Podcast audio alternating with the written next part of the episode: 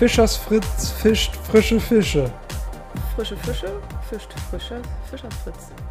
Blaukraut bleibt Blaukraut, Blaukraut und und Brautkleid Brautkleid bleibt Brautkleid. Brautkleid. So, hallo, willkommen zurück. Bei Genau, uns zum zweiten fünf Teil. Minuten Pinkelpause. Zum zweiten Teil unserer Wir haben Napoleon-Folge. gegessen, wir haben uns erleichtert. Okay. Okay, die Stimmung ist hoch, die Aufregung von der ersten Folge ist ein bisschen raus. Ähm, wir machen mal genau da weiter, wo wir aufgehört haben. Wir skippen mal die Befindlichkeiten, weil es hat sich nichts geändert. Für uns, für euch schon. Ihr hattet Weihnachten oder auch nicht. Nicht alle Personen feiern Weihnachten. Ja, deswegen ja oder auch nicht. Ich wollte es nur noch mal klarstellen. Danke. Bitte. Okay. Äh, Sarah, du bist mit uns von Paris. Dann nicht wie eigentlich Napoleon über Italien nach Ägypten, sondern direkt wie im Film Nö, nach Ägypten. Genau, wie es auch passiert ist natürlich. Genau. Wir sind gleich straight zu den Pharaonengräbern gegangen Aber- und haben sie aufgebrochen. Weil wir es können und jeder braucht ein Hobby. Es ist für uns alle Freitag. Archäologie ist auch mega interessant, ne? Also wird es in Leipzig vielleicht gar nicht mehr geben. Ja. Das ist nicht witzig. Das, Das ist, mal ganz kurz, witzig. das ist wirklich nicht witzig. Nein, das ist nicht witzig. Deutschland spart sich kaputt an den Geisteswissenschaften. Geisteswissenschaften. So, Deutschland, die Nation der Dichter und Denker. Haha. Lehrstellen, Professuren, Personalmangel überall. Es ist wirklich übel. Ausbeutung von studentischen Hilfskräften. Alles scheiße. Also wirklich, das hat uns keiner gesagt, bevor wir angefangen haben zu studieren. Wir haben auch niemanden gefragt. So, wen fragt man? Wen fragt man? Sorry. Erste Frage, die gleich in der ersten Veranstaltung. Ähm, werden wir hier ausgebeutet? Äh, äh, Gute Frage. Nächste Frage. Aha. Kritik. Nee, also wirklich an der Uni Leipzig soll der Archäologiestudiengang, der, der letzte verbliebene Archäologiestudiengang in, äh, In Ostdeutschland, ganz, also, in ganz ne? Sachsen ist, Oder soll Bundesländern. eingestampft werden und das ist nicht okay. Das ist nicht okay, vor allem weil das auch nicht klar kommuniziert wurde mit den Leuten dort. Das wurde auch nicht klar mit dem FSR kommuniziert und das ist richtig scheiße, das ist ein richtiges Scheißverhalten. Wir studieren gern, wir leben gern in Leipzig, aber Uni Leipzig, da hast du dir wirklich keinen Gefallen getan. Das ist wirklich nicht, nicht, nicht gut gemacht. So, äh, Ja, wie bitte exmatrikuliert uns nicht. Ich stehe kurz Danke. vor der Bachelorarbeit. Bist du jetzt auf Please. der Zielgeraden auch mal angehumpelt? Ja, ich bin jetzt auch erstmal wirklich mit meinem kaputten Rücken und meinem dünner werdenden Geduldsfaden mit jedem Lebenstag, den ich auf dieser Erde verbringe, äh, bin ich jetzt auch endlich mal in, in der Bachelorarbeit angehumpelt. Und Schauen. ich prokrastiniere gerade hart, was ein Grund ist, warum es diesen Podcast gibt. Ja, und das ist auch so ein typischer Eskapismus, ne? ja, brutal. Ich muss noch ein Buch lesen. Oh, ich könnte aber auch einen Podcast machen. Den 350.000. Podcast dieser Welt. Ich glaube, es gibt nicht viele gute Geschichtspodcasts. Woher willst so. du denn wissen, ob Kenn- unserer was- gut ist? Kennst du die Weil ich das meine. Geschichtspodcast-Landschaft? Nö. Ich auch. Okay. Kennst du was? Kennst du die Geschichtspodcast-Landschaft, habe ich Ja, gesagt. es gibt mit der. Ich Nee, mich kein, ein wir nennen keine Namen. Die machen auch keine. Werbung für uns. So. okay, okay. Geschichten aus der Geschichte ballert schon Das manchmal ziemlich. ja. Der ist ziemlich gut. Oder ähm, Ich freue mich jedes Mal, wenn ich in der Buchhandlung arbeite, in einem Buchladen nebenbei, weil Student sein heißt arm sein. Ähm, In, in manchen Fällen. in den aber dir meisten geht's nicht so Fällen. viel besser. Viele Studenten haben Nebenjobs ja, Ja. die meisten oder tatsächlich. brauchen Und BAföG. Das stimmt. genau, oder beides. Oder zwei Jobs. Oder zwei Jobs. Reiche Eltern hilft auch. Haben wir aber nicht alle. Ja, wir haben uns nicht genug angestrengt. Stimmt, wir wir, haben- hätten einfach, ähm, Das ist unsere wir Schuld. hätten einfach an Chancengleichheit glauben müssen. Shoutout ähm, FDP. Und dann wäre das alles kein Problem jetzt. Ja, also wir müssen, wir müssen ja auch nicht immer im teuersten WG-Zimmer leben. Wer kennt sie nicht, die Studenten, die bei WG gesucht erstmal den Filter auf teuerste zuerst setzen. Wenn der WG im publiken nach einer Stunde 80 Anfragen kriegt auf ein WG-Zimmer, dann, dann, dann, ja, dann sind wir alle zu Bitte wählerisch. nicht mehr schreiben. Dann sind wir alle zu wählerisch. ja, bitte wirklich. Ich habe da letztens echt nochmal rein. Ich muss die Haben da Anzeige noch Leute geschrieben? Ja, da waren immer nur so, hallo, ist die Wohnung noch zu früh? äh, nee, seit zwei Monaten nicht. Dankeschön, Tag noch. Ja, wir Ich mein, sind alle, wir lachen, alle wir wählerisch, ja. Wir wollen ne? alle die teuersten WG-Zimmer, stimmt schon, ist klar. Ja, also ich bin auf jeden Fall danach gegangen. Danach nach Attraktivität der Mitbewohner. Deswegen Was? wohnen Jan und ich nicht mehr zusammen. Okay. Ich glaube, es wird nur zwei Folgen geben. äh, nein. Ähm, Das war, das war auf allen Seiten eine mehr oder weniger freiwillige Entscheidung. Leute, wir schweifen ab. Ich es sind acht gehen. Minuten um, acht precious minutes und wir sind wir strecken uns gerade irgendwo, aber es ist nicht Napoleon. Ja, Hey, also wo die. WG-Zimmer anno 17, wann war es? 96, 97, irgendwann in dem Zeitraum. Da habe ich mir tatsächlich kein Datum aufgeschrieben, weil es mir wirklich scheißegal war. Erlauben Sie Zwischenfragen? Von wem? Welche Partei? Von Sarah. Bitte? Ja, Oh, ich ähm, darf deinen Namen nicht sagen, deinen Nachnamen. Herr Jan Gottfried, bitte. warum ist Napoleon jetzt in Ägypten? Also, Der hat auch mal Urlaub gebraucht. Er hat ein anstrengendes Jahr hinter sich gehabt. Hm. Gap Year. Erasmus. Er hat einen Austausch gemacht.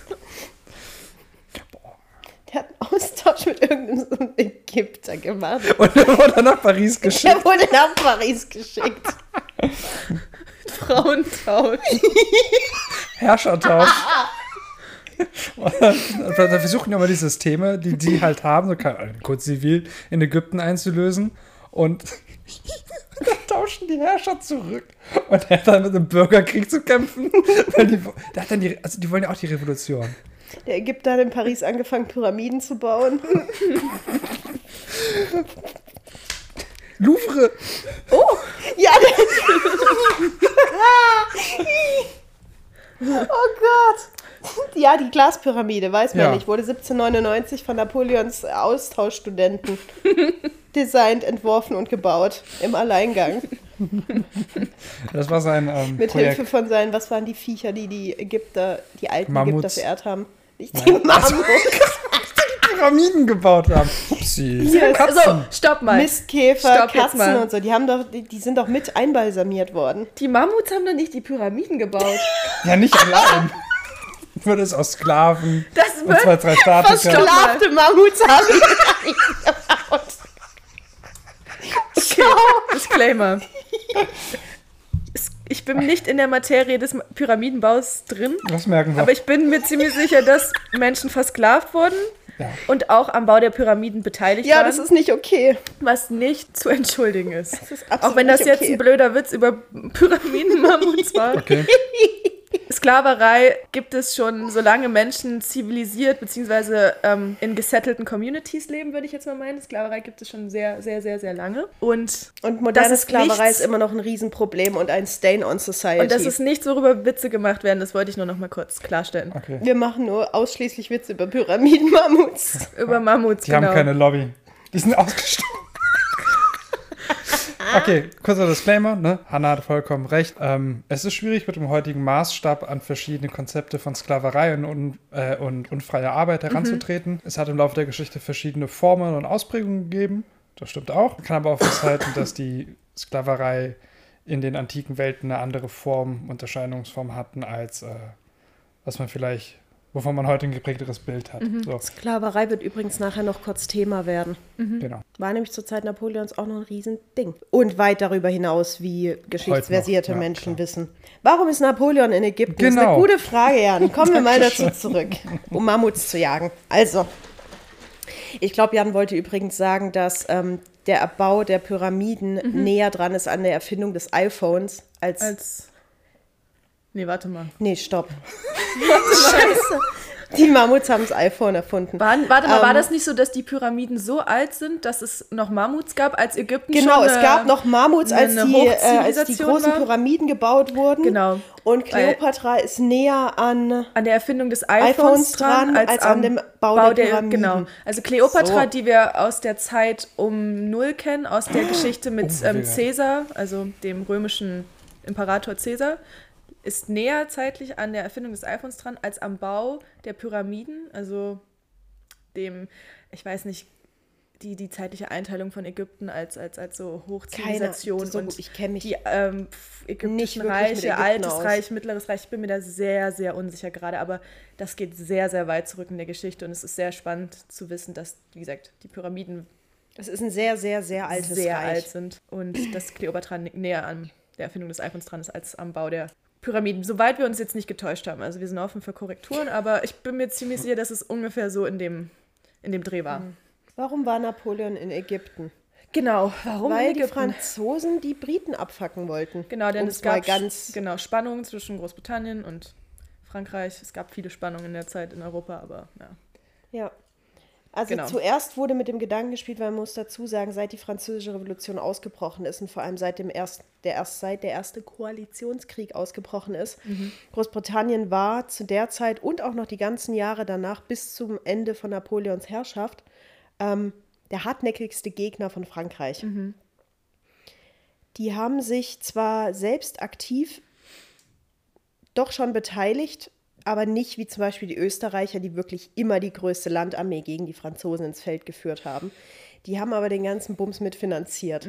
Also die haben ihren Verbündeten Geld zukommen lassen, die quasi subventioniert, dass die weiterkämpfen. Auch diplomatisch ähm, immer gegen die Französische Republik und später das Konsulat und noch später das Kaiserreich gearbeitet. Zuerst hat man mit dem Gedanken gespielt, in Großbritannien einzufallen, also eine Invasionsarmee darüber zu schicken. Deswegen wurde ähm, Napoleon auch erstmal in den Norden Frankreichs geschickt und hat dann nach Begutachtung festgestellt, das ist nicht durchführbar. Und der alternative Plan war dann nach Ägypten zu gehen. Warum Ägypten? Man wollte Großbritannien von seiner reichsten Kolonie ab, also abschneiden. Und die war, Jan, Wenn man sich die Seewege anschaut, kann es ja nur Indien sein. Indien, genau. Kann ja nur Indien sein. Ja, was ist denn da? Es gab aber auch noch, offiziell gab es aber noch andere Begründungen. Eine davon war, im Gefolge dieser Armee, dieser Ägypten-Armee, befanden sich 150 Wissenschaftler. Gelehrte, Schriftsteller, Forschungsexpedition. Akademiker. Äh, die sollten die Monumente studieren, die sollten Ausgrabungen vornehmen, die sollten die Botanik, die Flora und die Fauna, die Tierwelt, die sollten alles, was die nur in die Hände kriegen konnten, alles, was die nur sehen, sollten die untersuchen. Ja, und ich habe mir jetzt zwei Dinge aufgeschrieben. Einmal den Namen, wie ich, ich habe übrigens keine Ahnung, ob ich den richtig ausspreche. Ich bin mir bei vielen Namen sicher, dass sie ungefähr richtig sind. Bei dem habe ich keinen Plan. Vivant Denon, also Denon hieß der Mann mit Nachnamen, der war auch anwesend. Der hat eine ähm, Aufstellung aller Monumente, die er in Oberägypten finden konnte, gemacht und katalogisiert. Der ist später ähm, Generaldirektor der französischen Museen im Kaiserreich geworden. Und was man heute durchaus kritisch sehen kann, hat sich dadurch auch am europaweiten Kunstraub unter Napoleon ähm, beteiligt. Also der war dafür zuständig, die ganzen Sachen, die in den eroberten Ländern oder dort, wo halt die Franzosen stationiert waren, zu begutachten und dann zu entscheiden, kommt das jetzt in Louvre oder nicht.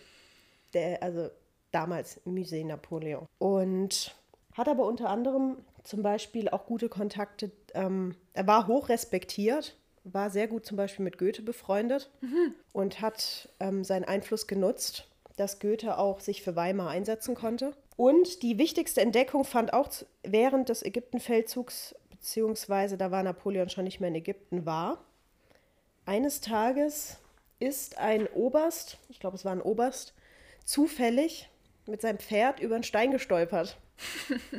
Und dieser Stein ist der Grund, warum es einen Wissenschaftszweig namens Ägyptologie gibt. Das war nicht der Stein von Rosetta. Dank dem es Wissenschaftlern. Ich kann nichts dafür, dass der so heißt, Jan.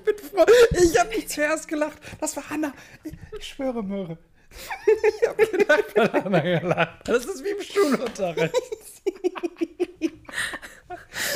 Ja, auf jeden Fall können wir dem Hieroglyphen lesen. Beziehungsweise ich kann es nicht. Stell mal vor. Anna kann es Hieroglyphen lesen. I wish. I wish. Ich kann Emojis Ja, lesen. das hat noch ein paar Jahre gedauert. Also Ach, man ich hat davon, man hat davon, ähm, man hat davon Harry Potter. Man hat die abgepaust. Ich glaube aber, so J.K. Rowling würde, Ich hasse J.K. Rowling. die, genau, die würde sich selber I die hate Karriere J.K. noch mehr Rowling. Ich zerschießen. hasse diese Frau. Ich wollte es nur sagen. Hass We do not like J.K. Rowling Nein, ist hier. es nicht. kein Hass gegen das Harry Potter Universum, though.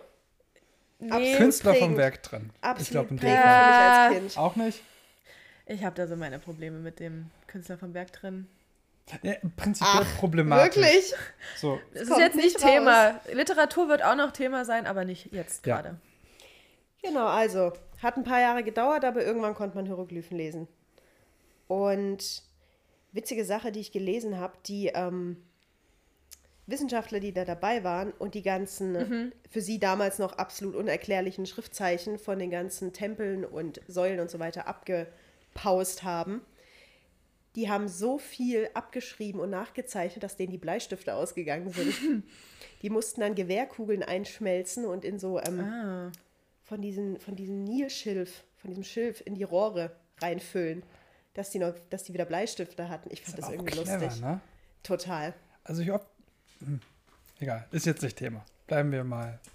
Was man in dem Film tatsächlich sieht, ist nichts davon. In dieser Szene mit dieser komischen Mumie, die er dann fast aus dem Sarg, wird. die er dann fast aus dem Sarg scheppern lässt, ähm, sieht man im Hintergrund so eine Person mit einem Schirm. Vielleicht sollte das ein Wissenschaftler sein. I don't know. Jedenfalls ist diese wissenschaftliche Expedition die nachhaltigste Auswirkung dieses Ägyptenfeldzugs, weil militärisch war der komplett wertlos. Erstens ähm, saßen die recht schnell fest, weil nämlich Nelson die französische Flotte vor Alexandria recht schnell vernichtet hat. Oh Gott, ich weiß nicht mehr, wie die Schlacht heißt, aber es gab auf jeden Fall eine Seeschlacht. Und da saßen die da erstmal fest. Die haben dann ihren Feldzug auch noch ausgedehnt in Richtung des heutigen Syriens. War eigentlich auch ein Fehlschlag. Haben ein paar, haben Jaffa belagert, glaube ich, und noch eine, noch eine Stadt mit, ah, deren Name mir nicht einfällt, es tut mir so leid. In Jaffa kam es zu einer ähm, Entscheidung Napoleons, die auch ihn nicht ins beste Licht rückt. Haben Kriegsgefangene dort gemacht, nachdem die Stadt sich ergeben hatte. Da waren unter anderem Leute dabei, die er in Schlachten zuvor quasi freigelassen hatte unter dem Schwur, sie werden nicht mehr gegen die Franzosen kämpfen. Ja, ich- surprise, ich, surprise. ja. Ich hätte mich auch nicht dran gehalten.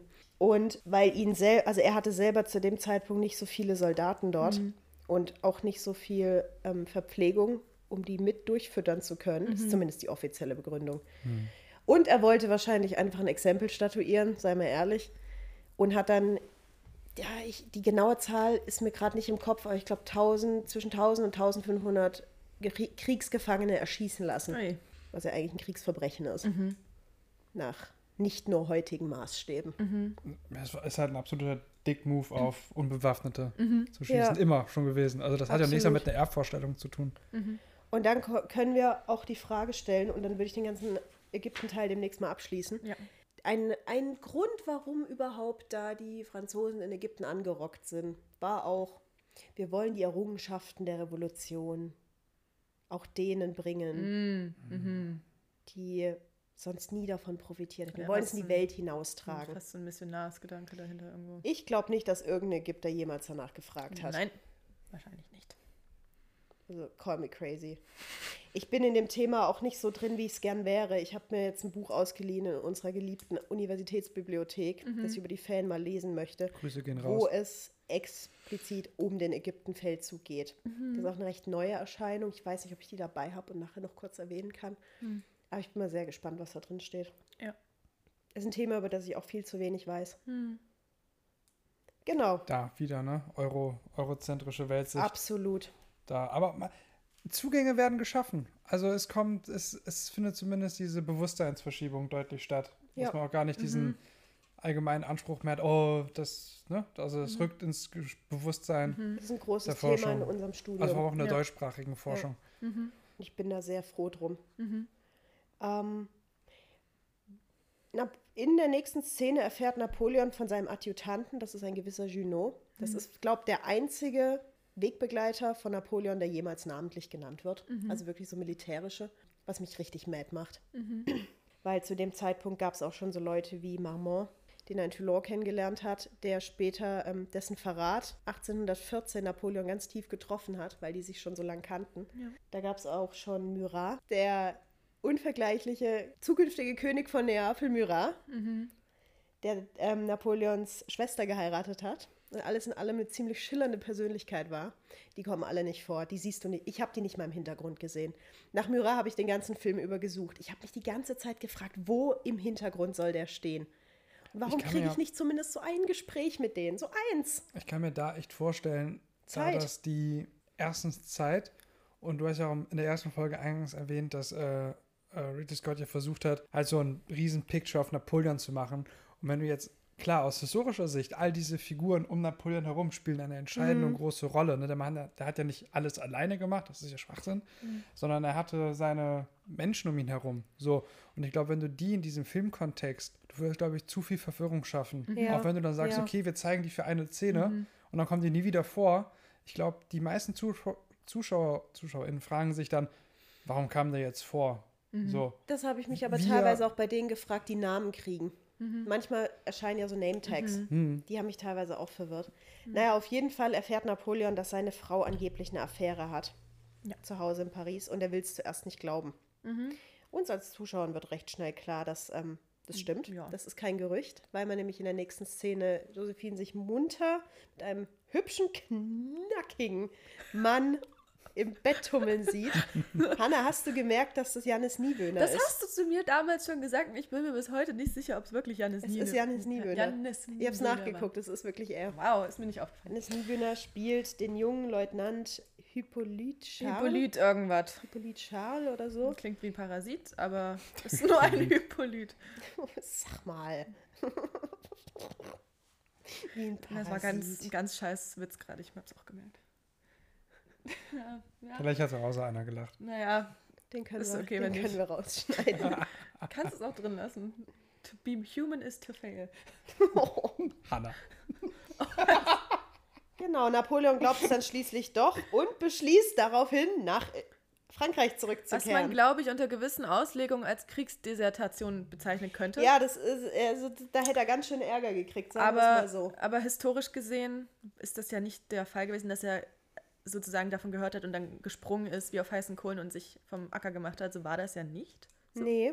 So viel wir Napoleon hat davon tatsächlich in Ägypten erfahren. Der Ja. war auch völlig am Ende. Aber Weil der war ja wirklich, der war ja wirklich Ja. Hals über Kopf in diese Frau verliebt. ja, Aber erstens ist der dann noch ein paar Monate dort geblieben, Mhm. weil der hätte, erstens hätte der nicht gehen können, weil wie gesagt, er seinen Posten verlassen hätte. Dafür Ja. kannst du vors fucking Kriegsgericht kommen. ja genau. Wegen, ja, Zweitens hatte der ein gewisses Pflichtbewusstsein, Mhm. würde ich ihm jetzt schon mal so unterstellen. Drittens, wie gesagt, hat Nelson die französische Flotte abgefackelt, größtenteils. Der wäre da gar nicht so einfach weggekommen. Es hat auch ein bisschen gedauert, bis er dann nach Hause segeln konnte, sailing home. Ähm, was Napoleon gemacht hat, sehr erwachsen. In dem Gefolge der französischen Armee waren auch ungefähr 300 Französinnen, Wäscherinnen, halt einfach Frauen, die solche Arbeiten erledigt haben. Er hat sich eine von denen zur Geliebten genommen, um es mit der Josephine gleich ja. zu tun. ist mit der im offenen Wagen durch Kairo ähm, gefahren und bald hat die Truppe die Frau die kleine Kleopatra genannt. Weil ihr eigener Cäsar sozusagen ähm, jetzt auch seine Kleopatra hat. Schwierig. Ganz arg schwierig. Ganz, mm, ja. Gut.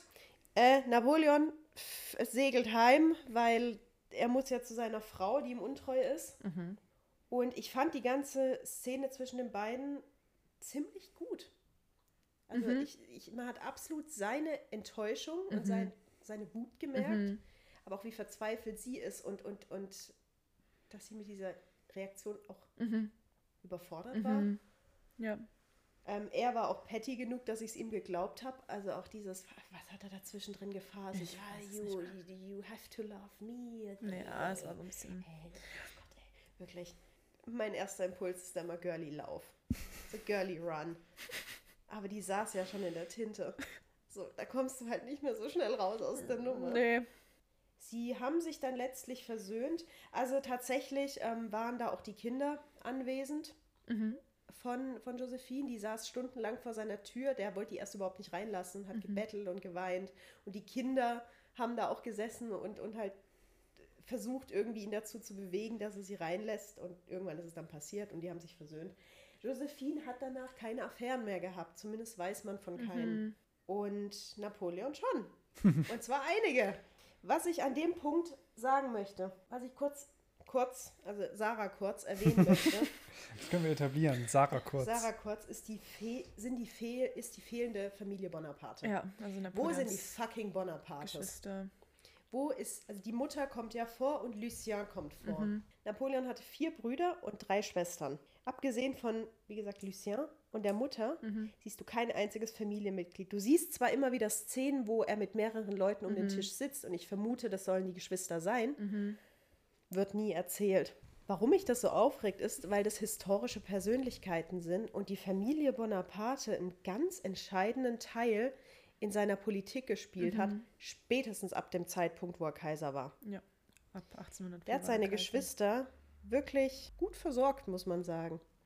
Ich gehe jetzt mal ganz kurz, Sarah kurz, auf die wirklich die Einzelnen ein. Napoleon war ja der zweitgeborene Sohn. Er hat einen älteren Bruder namens Joseph gehabt. Joseph war ursprünglich dafür vorgesehen, Priester zu werden, Ja. woraus dann nichts wurde nach dem Ausbruch der Revolution, was er auch nicht wirklich machen wollte. Er war dann in der Politik aktiv, ähm, hat seinen Bruder unterstützt. Als das Kaiserreich etabliert wurde, ebenfalls, er hat irgendeine hohe Position bei Hof gekriegt. Joseph wurde nach der Eingliederung des Königreich Neapels in das französische Kaiserreich zum, erstmal zum König von Neapel. Hat dort viele Reformen durchgeführt, die es auch vorher schon in Frankreich gab. Hat zum Beispiel den Code Civil ab eingeführt. Ähm, hat, glaubt die, hat, glaub, die Folter abgeschafft. Auch eine Steuerreform. Also war auch in der Kunstförderung sehr tätig. Alles in allem ziemlich beliebter König dort gewesen in der kurzen Zeit. Als ähm, Napoleon, was er später als einen seiner größten Fehler übrigens bezeichnet hat, seine Armeen in Spanien hat einmarschieren lassen und dort die Königsfamilie rausgeschmissen hat, äh, hat er Joseph zum König von Spanien gemacht. Und das war ein wirklich fucking undankbarer Job, weil in Spanien ja wirklich von Anfang an Guerillakrieg geherrscht hat. Ja. Es war ja ein Unruheherd, den zu keinem Zeitpunkt während des Kaiserreichs irgendjemand endgültig Herr geworden ist. Lucien sehen wir im Film. Das war der einzige Bruder, der nicht auf irgendeinem Thron gelandet ist, weil der nämlich immer begeisterter Republikaner geblieben ist. Die haben sich richtig zerstritten. Außerdem hat er eine ähm, bürgerliche geheiratet, ohne seinen Brudi um Erlaubnis zu fragen. Und das kam nicht so gut an bei Big Napoleon. Ähm, Aber. Du bist der Bruder? Bruder war es, ne? ja. Der Bruder von Napoleon. Und du kannst dich gegen ihn durchsetzen. Klar, Familiendynamiken sind, Willst du mir auch noch? Danke, Hanna. sind ja nochmal anders. Ne? ist dann ähm, die, die politische Bühne oder die militärische Bühne. Aber sich gegen deinen Bruder Napoleon durchsetzen zu können, Hm. auch mit den Interessen, mit den Ambitionen, spricht auch für ihn. Für Lucien jetzt? Ja, ja. Dass Das du weißt, das ist eine nicht Familie gejuckt, mit ne? starken Persönlichkeiten. Ich meine, ich habe ja, ich hab ja eine jüngere Schwester und ich habe die Theorie, dass manchmal jüngere Geschwister die Älteren einfach nur hart abfacken wollen, egal wie. Und da wären jetzt Zeitmaschinen richtig cool. Ich- Das, da, da, ich wäre so gern. Ich möchte eine Pseudo-Reality-TV-Serie im Stile der Kardashians über die Bonapartes. Ich wäre die Erste, die das gucken würde. I think I wanna, I wanna be a vegan. Ja, genau so. Get up and work these days. Das wär You're doing great, Elisa. Napoleon. You're doing great, Big Bro. Seine, das Nick, also Joseph war ein Jahr älter als er, Lucia sechs Jahre jünger. Sieben Jahre jünger war seine älteste Schwester, Elisa. Elisa Bonaparte ist ähm, die, die ein Stipendium an einer Mädchenschule in Paris gekriegt, äh, in der Nähe von Paris gekriegt hat. Elisa war wie ihr Bruder ein ziemliches Organisationstalent, aber auch sehr pedantisch. Also Napoleon war ja wirklich ein Micromanager und Elisa war genauso. Die hat den so lange genervt, bis er ihr einfach irgendein Gebiet übertragen hat, wo sie sich austoben konnte. Das war in dem Fall, oh Gott, wie hieß es, Piombino und später Luca, also in Italien, in Norditalien Gebiete. Die war da sehr erfolgreich. Unter anderem war die, ist die verantwortlich dafür, dass die Carrara-Steinbrüche, wo dieser berühmte Marmor herkommt, das erste Mal wirklich wirtschaftlich gewinnbringend ausgebeutet wurden. Die hatten Heidengeld mit Napoleon-Büsten gemacht. Ja. Weil es war ja verpflichtend, dass ein, ein, ein Abbild des Kaisers in jedem Rathaus steht. Und die aus Marmor. Und wo kam der Marmor her? Also, kleines Brain. Äh, die, ist dann, die hat so lang auch dann wiederum genervt, bis sie Großherzogin der Toskana wurde. Ja, aber zu Recht, ne? Schon. Schon. Ich hätte ich hätt auch jedes Jahr ein größeres Gebiet verlangt, to be honest. Elisa hat, ähm, genauso wie Joseph übrigens und noch ein paar andere Geschwister, äh, während das Kaiserreich 1814 dann ein bisschen to shit ging und Napoleons erstmal abdanken musste, sich von ihrem Bruder abgewandt, weil sie gehofft haben, dass sie ihre, ihre Königreiche bzw. ihr Großherzogtum behalten können. Hat nicht funktioniert. Ja. Napoleons Lieblingsbruder war Louis. Louis war neun Jahre jünger. Als der Vater, also Carlo Bonaparte, gestorben ist, hat Napoleon Louis bei sich aufgenommen und ihn quasi erzogen. Louis wurde König von Holland und, jetzt wird es ein bisschen inzesti, Louis hat Napoleons Stieftochter Hortense geheiratet. Es war keine glückliche Ehe. Aber klar, Inzest, aber nicht Blut. Nee, Inzest. aber trotzdem komisch. Komisch, ja, definitiv, aber. Also ein Geschenk weniger, was du an Weihnachten besorgen ja, ich meine, es gibt ja diese Redewendung Kreis der Familie. Und Gott, die haben es halt das ist meine wortwörtlich Tasse, genommen. Jan. Nein, Doch. Doch. ich habe noch nicht von getrunken. ja, du bist witzig, warte. Yes. Warte. Weite. Hier, mach den Rest selbst. Okay, warte, ich hab's. Genau. Also, ähm, dass, die, dass es zu der Heirat zwischen den beiden kam, lag aber unter anderem auch an Josephine. Ja, zu dem Zeitpunkt ja und sollte auch nie Napoleon äh, irgendeinen Sohn oder irgendein Kind gebären. Und das war eine Möglichkeit für sie, Ja. den enger an ihre Familie zu binden. Also es war auch ein Versuch, ihre eigene Position abzusichern, weil tatsächlich, solange Napoleon selbst noch kein eheliches Kind hatte, die Kinder von Louis und Hortense seine potenziellen Erben waren. Ja. Was dem Rest seiner Geschwister überhaupt nicht, also überhaupt nicht in den Kram gepasst hat, weil die alle gehofft haben, dass sie der Erbe werden. Seine Lieblingsschwester war Pauline, war elf Jahre jünger und die schönste von den Schwestern scheinbar auch eine richtige kleine Lebedame. Die hat sich überhaupt nicht für Politik interessiert. So, die, hat Valid. sich, die hat sich abfinden lassen mit dem äh, Titel Kaiserliche Hoheit, hat dann irgendeinen irgendein Adeligen geheiratet und hatte ein richtig gutes Leben. Also die hat auch gemacht, was sie wollte. Die hat einen riesen Skandal ausgelöst, als die für Antonio Canova für ein Bildnis von Venus ähm, Modell saß. Und zwar nackt. Slay. Und als das dann ausgestellt wurde. Pauline war die einzige von den Geschwistern, die Napoleons ins Exil nach Elba begleitet hat und ihm durchweg die Treue gehalten hat. Caroline Bonaparte, die jüngste Schwester, ist da eine ganz andere Geschichte. Das ist die Frau von Murat, von dem ich vorhin erzählt habe. Caroline war unglaublich ehrgeizig politisch. Die hatte auch mit sehr vielen Politikern Affären. Wahrscheinlich erstens, weil es toll war und zweitens, weil es ihr in den Kram gepasst hat. Unter anderem mit dem damaligen österreichischen Botschafter. Oh, Jaui. den kennen wir. Wer könnte es gewesen sein? Metternich. Metternich. Metternich. Die hatte Der Jahre, Typ von der Die hatte jahrelang. Richtig. die hatte jahrelang was mit Metternich. Ja, den Metternich, den Schmetternich. Ja, schön, schön. danke, danke. Ah, und für alle, die es wundert, ähm, Kamillentee. Immer Kamillentee. Darauf Prost. Darauf kein Metternich-Sekt, aber fast. Wer in seinem Also Righteous ich hätte aber schon Right seinen Mind Metternich-Sekt getrunken. Ah! Okay, jetzt reicht's mir. Ja, ja, jetzt ist gut. Jetzt ist gut. Okay, Entschuldigung. ja. Genau, dann gab es noch den jüngsten und dann bin ich auch durch, nämlich Jerome. Gott sei Dank. Ist Sorry. nicht gut für unsere Zeit. Nee, nee, nee. Nee, nee, nee, das ist. Nein, nein, nein, das war keine Kritik. Ähm, Das war keine Kritik an dir. Der war ziemlich verzogen und ziemlich verwöhnt und wahrscheinlich auch nicht der klügste. Also es war wirklich nicht die hellste Oh, das Lampe im Lampenladen. Der ist äh, König des neu geschaffenen Königreichs Westfalen geworden Hm. Und hat sich eigentlich dadurch ausgezeichnet, dass er nur ein deutsches Wort kannte, nämlich lustig. Deswegen haben die den König lustig genannt. ähm, dass er jedem, dem er über den Weg gelaufen ist, Geld zugesteckt hat.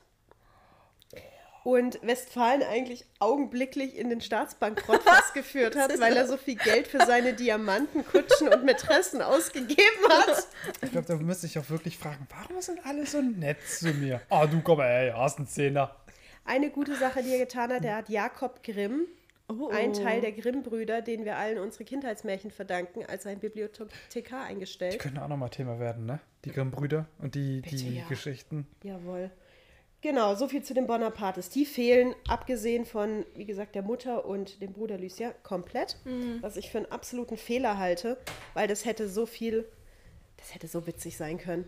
Wie gesagt, ich habe ja ähm, in der ersten Folge die Sache erzählt, als die Schwestern aus Eifersucht die Schleppe von Josephine während der Krönung fallen lassen und die fast hinfliegt. Allein das, ey. Da Ich ist halt so wieder, gern gesehen. da macht sich halt wieder das Problem auf, diese ganzen Charaktere zeigen zu können, würde wahrscheinlich die Geschichte um einiges bereichern. Die haben das gleiche Problem Aber, wie wir. aber Die haben einfach keine ich Zeit. wollte gerade sagen, da haben wir wieder das Problem Medium Film. Ein Film vor allem für so eine große Zeitspanne gibt halt einfach nicht her. Gibt der Film wahrscheinlich nicht her. Ist halt die Frage, ja, ist es dann für die Vision das richtige? Wofür der Film auch keine Zeit hergibt, ist, Ja. Napoleon ähm, trifft dann kurz die Direktoren, macht ihnen Vorwürfe, dass sie Frankreich in den Ruin geschafft haben, also gewirtschaftet haben. Ja, und dann, ähm, es ist Dienstag, die Wäsche ist gewaschen. Was weiß ich, was hat man zu der Zeit gemacht? Wir haben zwei Partien Cricket gespielt, wird es irgendwie auch langweilig. Äh, lass mal einen kleinen Staatsstreich organisieren. Ja. Was braucht man dazu? Was braucht man dazu? Ja, was braucht man dazu? Erklärt der Film nicht. Außer Soldaten. Dass es da aber ein Vorgeplänkel gab, spielt keine Rolle. Mir ist schon klar, dass man das nicht alles zeigen kann. Es macht halt in diesem Kontext keinen Sinn, weil halt auch durch den Film überhaupt nicht klar wird, warum der überhaupt. Warum, wie kommt der Mann auf die Idee, der Beste für diesen Job zu sein? Ja. wird in diesem Film nicht klar. So, was reitet ihn, außer Wahnvorstellungen, offensichtlich, weil das müssen wir offensichtlich dem zuschreiben, weil uns kein anderer Grund genannt wird, dass niemand außer ihm diesen Job machen kann. Ich wach morgen auch nicht auf und denk mir, Queen of Deutschland wäre schon irgendwie meins. So, ich glaube, niemand ist dafür besser geeignet als ich. Kaderlot. So, ich, es wird nicht klar, wo das herkommt. Es wird nicht klar, wie viel Einfluss hatte der zu der Zeit, wie beliebt war der überhaupt. So, äh, weiß nicht, kein Plan, weiter im Text. Auf jeden Fall, der Staatsstreich geht fast schief, er wird fast gelyncht. Mein Bruder rettet ihn, das ist tatsächlich passiert. Also diese dramatische Szene mit Lucien, der den Degen zieht und sagt, ich bin derjenige, der meinen Bruder töten wird, wenn er die Freiheit verrät. ähm, ist tatsächlich passiert. Und die Soldaten marschieren in den Senat und es wird neu abgestimmt. Und damit wird Napoleon Konsul. Es gab noch zwei andere Konsule, aber er war schon die wichtigste Person in diesem Konsulat. Er war schon der MVP.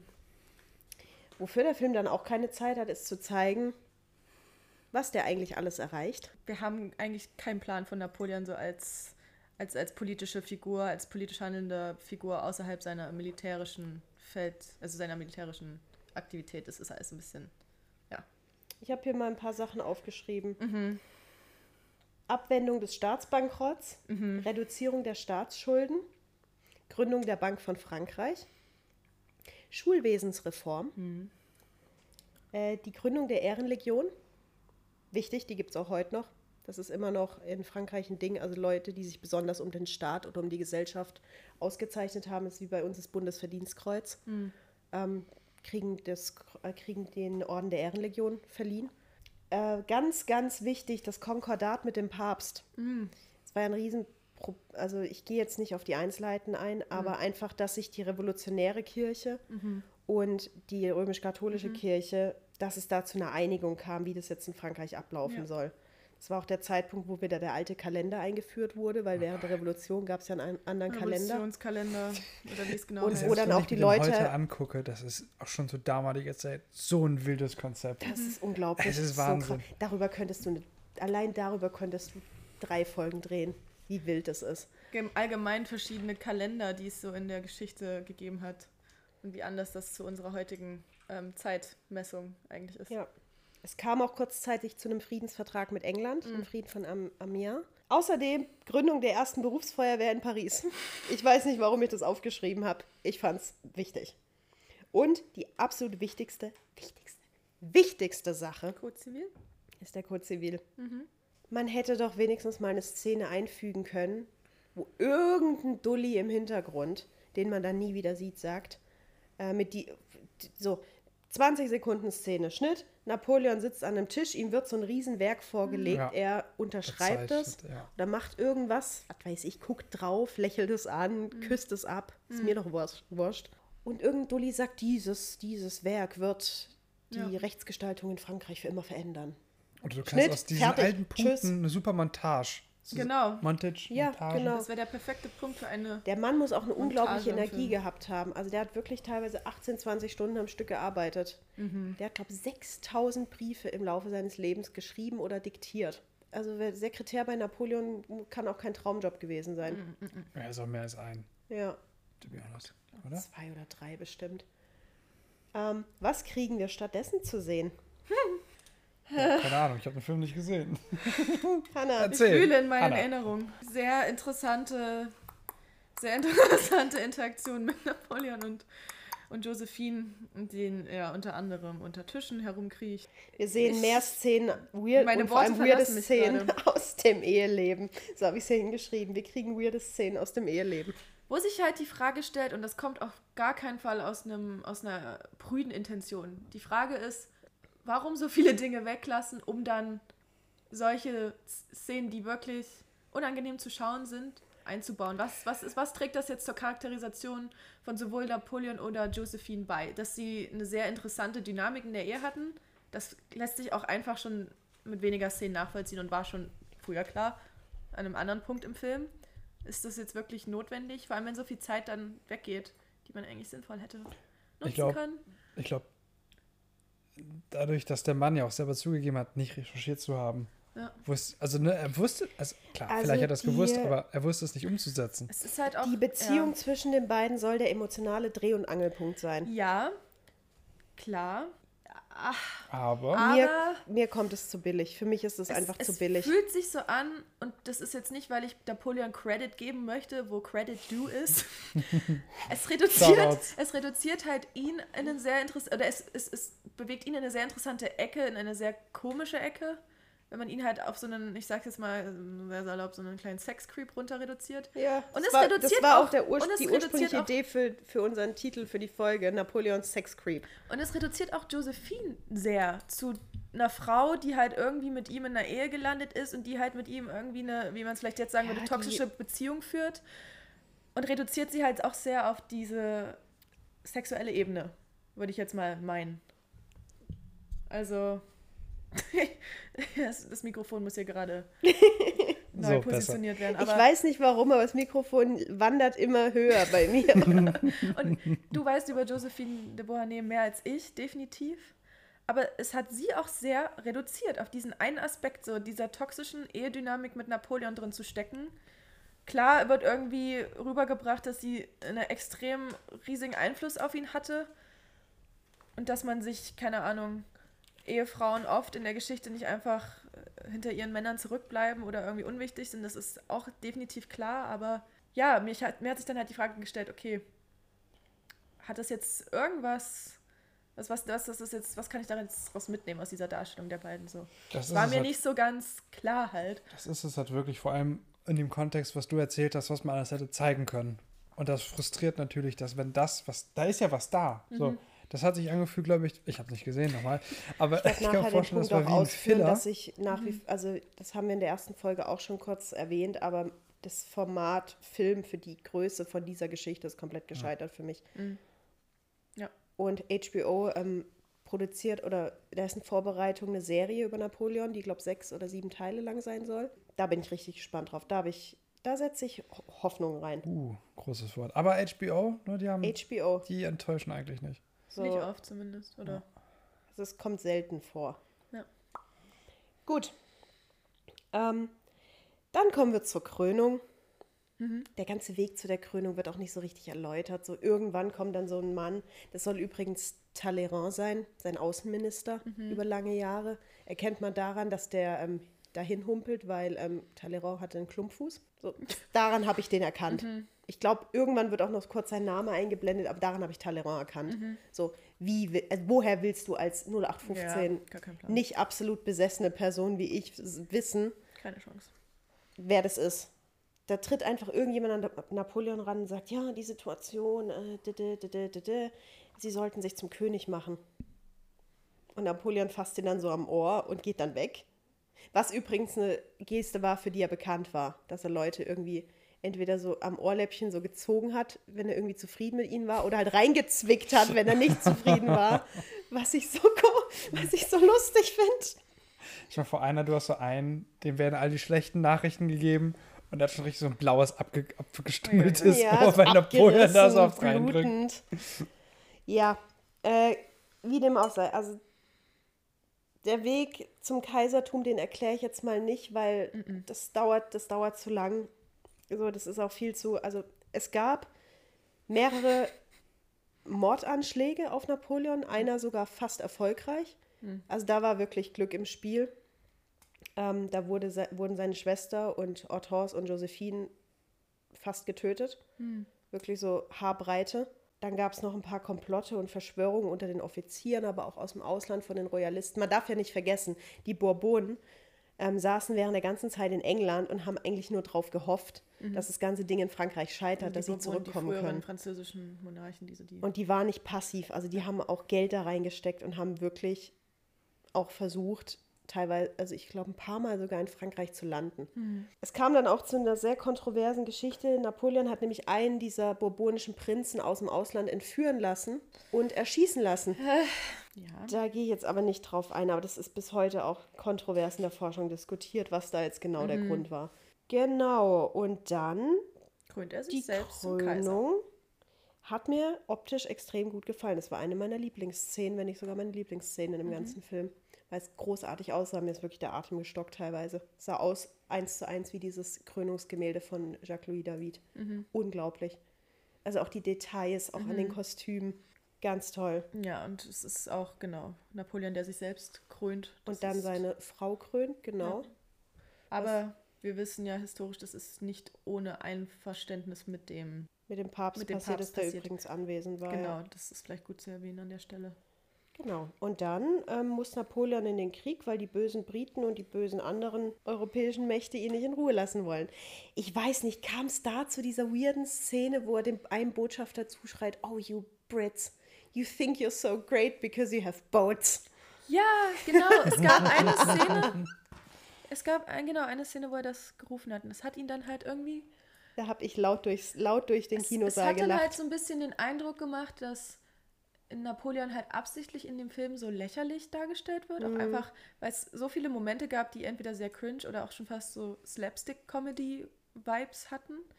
Was dann natürlich vielleicht zu der Schlussfolgerung führt, ah, naja, natürlich, sie machen sich über ihn lustig, sie machen sich über diesen irgendwo größenwahnsinnigen Menschen der Geschichte lustig. Aber es passiert halt nicht auf eine intelligent genug, genuge Weise. Es passiert halt zu Ridley Scott es hat passiert nicht auf eine Art und Weise, die funktioniert und man hat das Gefühl, dass da Ridleys, was auch immer, Vision da, da aber einfach nicht aufgeht. Er hat tatsächlich in Interviews auch gesagt, dass es zwischendrin lustig sein sollte. Ich fand es teilweise einfach nur befremdlich. Also so Befremdlich ist ein gutes Wort. nicht lustig, weil es per se lustig war, sondern einfach, weil es lächerlich war. Genau. Man Und nicht wer das sagt, Gefühl, dass gut, es wer sagt, denn, dass, wer sagt denn, dass diese Leute alle nicht lächerlich waren? Also wir waren halt nicht dabei. Genau. Das hat Ridley Scott ja auch den kritisierenden Historikern vorgeworfen. Ja, you weren't there. Mhm. Ja, aber du oder was? ja, hä? Mhm. Also was? Oder was ich auch krass fand, war, ich, ich habe dieses Interview nicht gefunden, leider, aber es gab angeblich, es gab ein Interview, wo, er, ähm, wo seine Reaktion auf Kritik bezüglich der historischen Genauigkeit war, get a fucking life. Und das zu sagen, Ja, aber für, wenn du für wen macht Historikern er dann den gegenüber sitzt, die sich ihre ganze Karriere diesem Thema gewidmet haben und dieser Zeit. Ich weiß ja nicht. Also, hä? Das ist halt eine sehr, das ist halt ein ziemliches, ziemliches Ego, was er halt Aber vielleicht war das auch äh, so das Theme on Set. Weißt du? Vielleicht gab es da so ein, zwei bestellte Historiker, ne, die so ein Mhm. bisschen rüberschauen sollten. Immer wenn die dann irgendwie was eingebracht haben, war da so, nee, nee, nee, ist mein Film. Mhm. Ich kann nicht mir bei ihm vorstellen. Keine Ahnung, wie gesagt, ich bin so gespannt. Also ich sag's gerne nochmal, ich bin sehr gespannt auf den Director's Cut. Ja. Es kommt als nächstes zum Krieg und wir sehen die Schlacht von Austerlitz. Und ich bin jetzt mal ehrlich, so viel wie ich jetzt bisher gelabert habe, mich juckt die Schlacht von Austerlitz nicht wirklich und ich habe mich da nicht rein recherchiert, weil ich auch einfach keinen Bock mehr hatte. Genau, Sarah So. hat halt einen extrem hohen Rechercheaufwand. Jan hat sich dafür ein bisschen mit Austerlitz äh, beschäftigt. Wir müssen da jetzt auch nicht so sehr ins Detail gehen. Ähm, es treffen sich da drei Armeen, wenn ich jetzt nämlich nicht. Ja, die ähm, Dreikaiserschlacht. irre. Es ist die Dreikaiserschlacht Wobei genannt. der eine hier, äh, der Kaiser von Österreich nicht anwesend war, aber Mhm.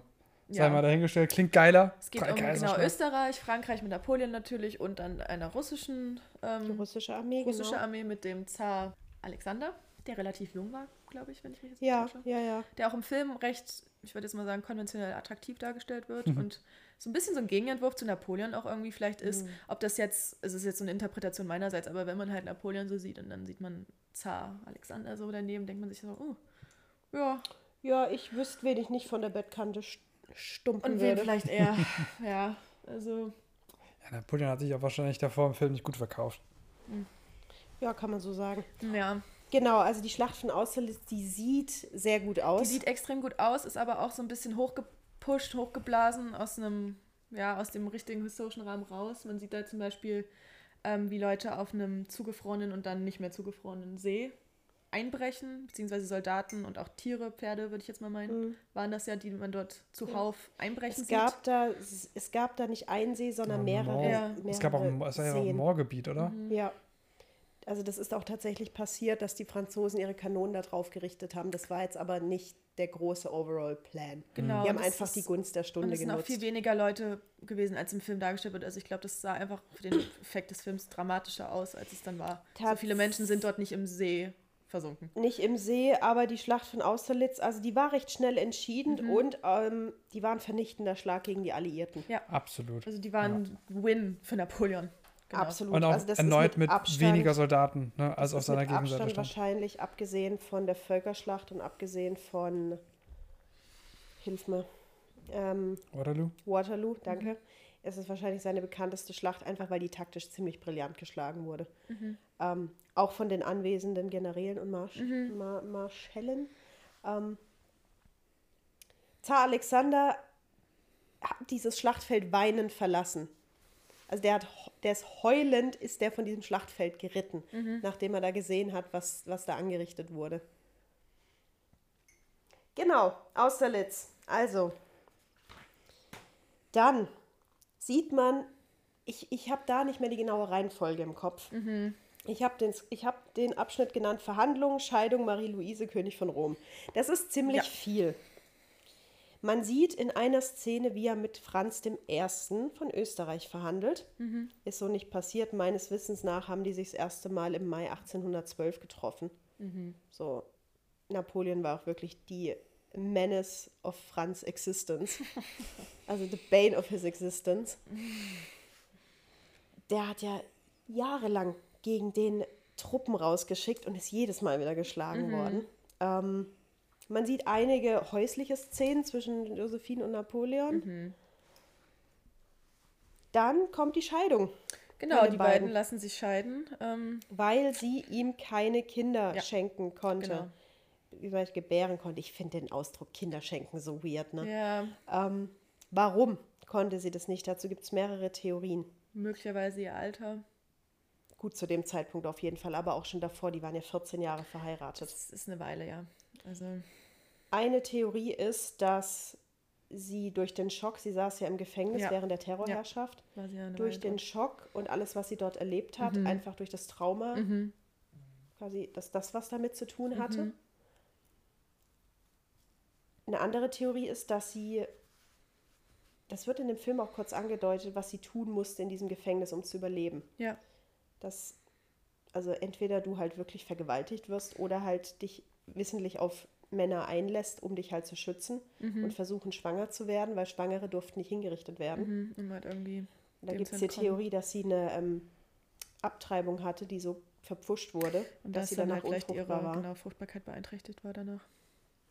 Und die dritte Theorie, um halt quasi Kinder kriegen zu können oder um den ganzen Prozess zu beschleunigen, war es damals sehr beliebt, in Kur zu fahren, in einen Ort, dessen Namen ich tatsächlich nicht aussprechen kann. Plombier, glaube ich.